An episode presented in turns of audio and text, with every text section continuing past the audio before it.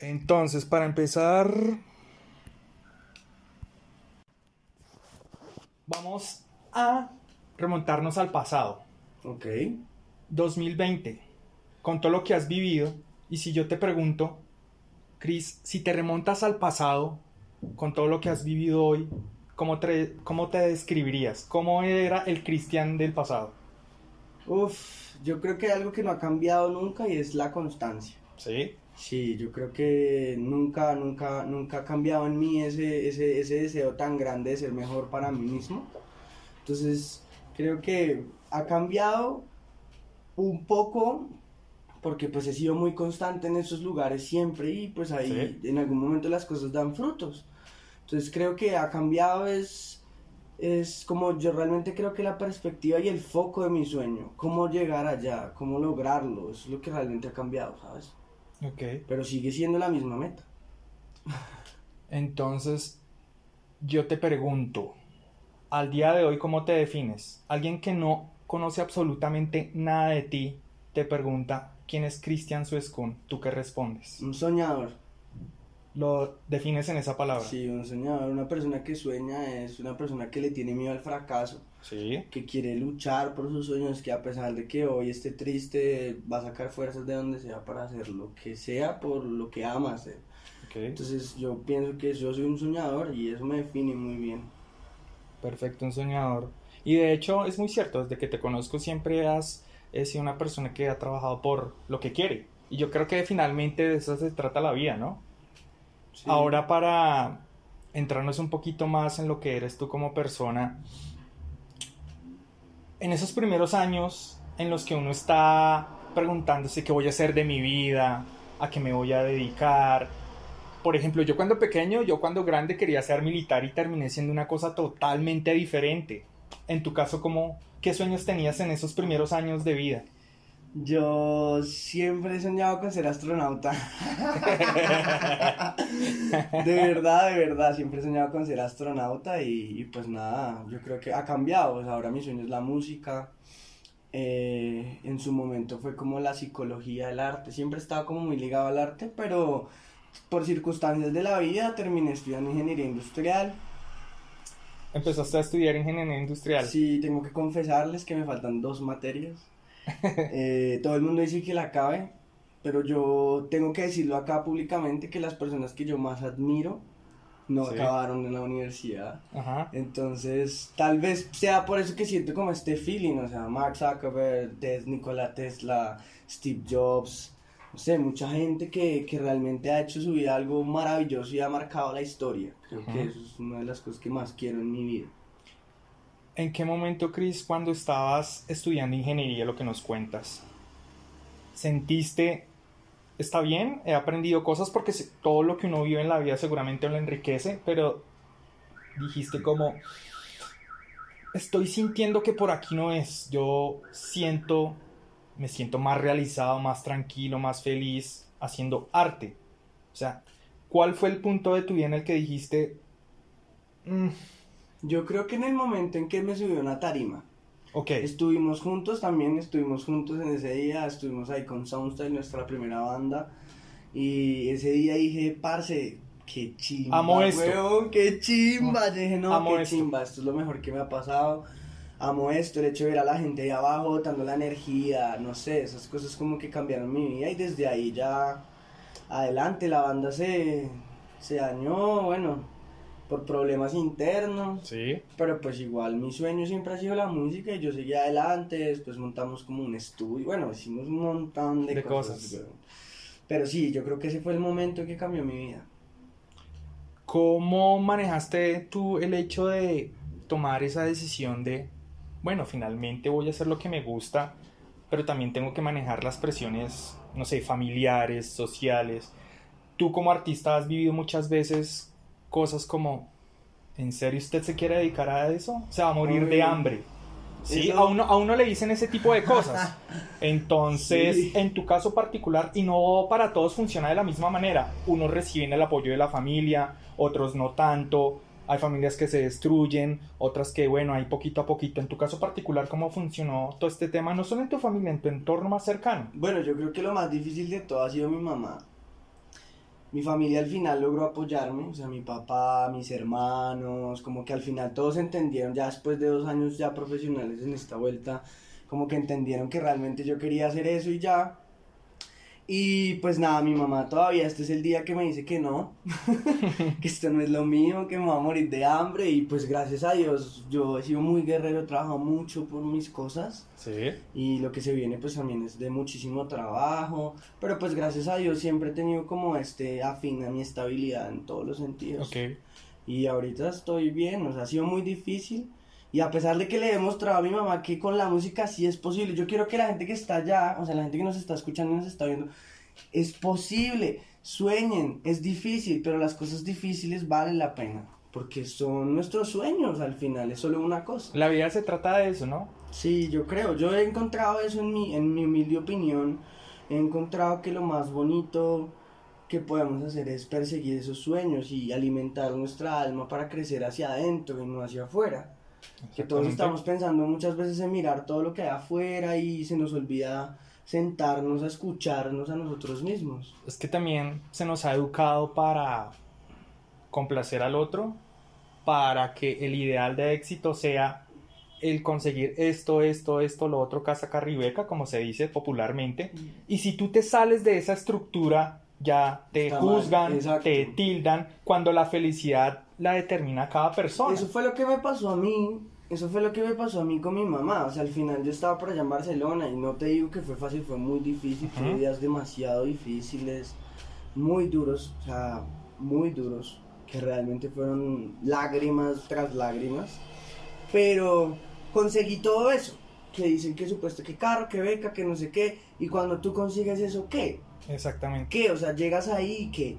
No hay nada más. Entonces, cuando llegamos ahí, yo he tenido muchas personas en mi vida que quiero agradecerles. Ahorita a Michael, quiero mandar un saludo a Benny. a- uf, bueno, este, yo los, los, los, los quiero mucho, son mis maestros como persona y en finanzas y me han ayudado mucho a entender que, que hay dos tipos de personas. Ajá. Hay unas personas que, que quieren seguir este rumbo y hay otro tipo de personas que simplemente se van por el propio rumbo, que es difícil, Sí. Que no es el mismo, pero pues al final está muy lleno de, de satisfacción, al final haces lo que se te da la gana. Gana. ¿Sí me entiendes? Entonces eso vale la pena. Y que digan lo que quieran, o sea, vale la pena hacer lo que se le da la gana y acá que me diga que quiera lo que quiera. Pero vale la pena hacer lo que se le da a uno la gana.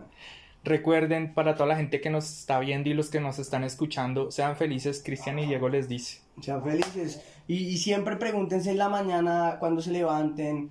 Eh, voy a ser muy feliz porque solo necesitamos tres cosas. Y yo lo quiero dejar acá muy claro porque esta es mi enseñanza y me la enseñaron a mí.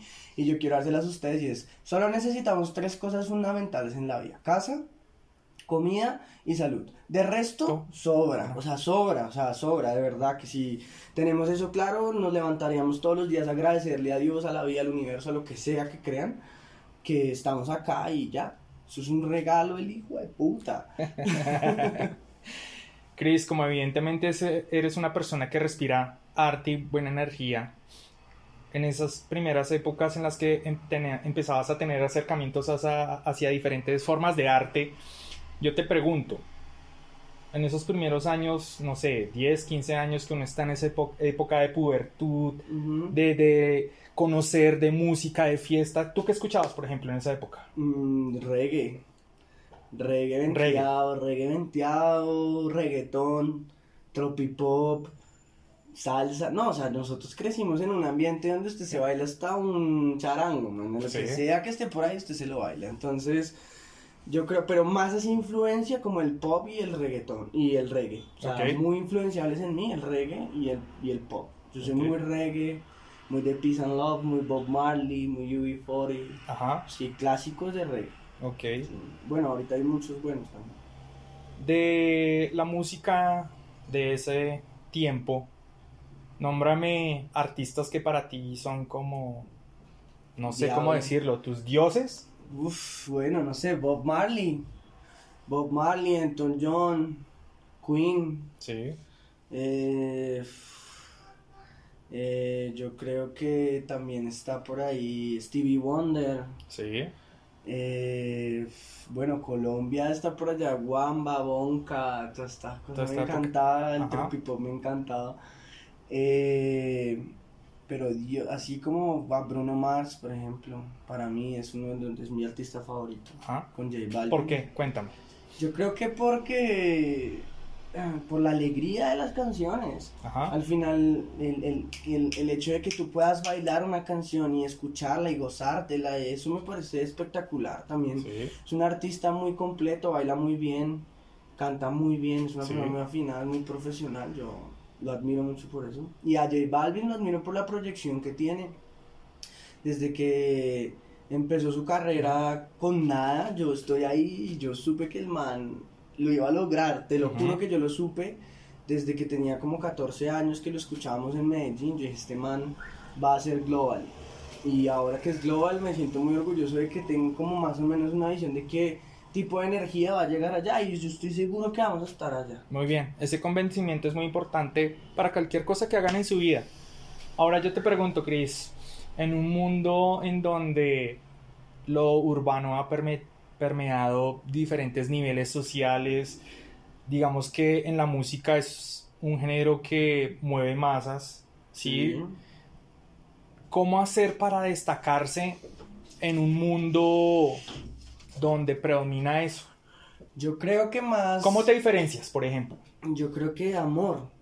Nosotros hacemos música con amor, de corazón. Tratamos de que la música de nosotros no use malas palabras, sino que, que conecte corazones. Sí. Que las canciones que nosotros hacemos así las cantemos con una guitarra, la gente medio se corea el coro y le pega y se, me- se suma. Sí. Y eso yo creo que es lo más bonito y gratificante que hay en mi carrera, que es cómo poder realmente hacer que los corazones se sumen con una sola idea de alegría. Ujú. Es una canción que estamos promocionando con mis parceritos de UK, toda la gente de Londres, a toda la gente de Europa, México, toda la gente que nos escucha, que sé que ahorita están durmiendo.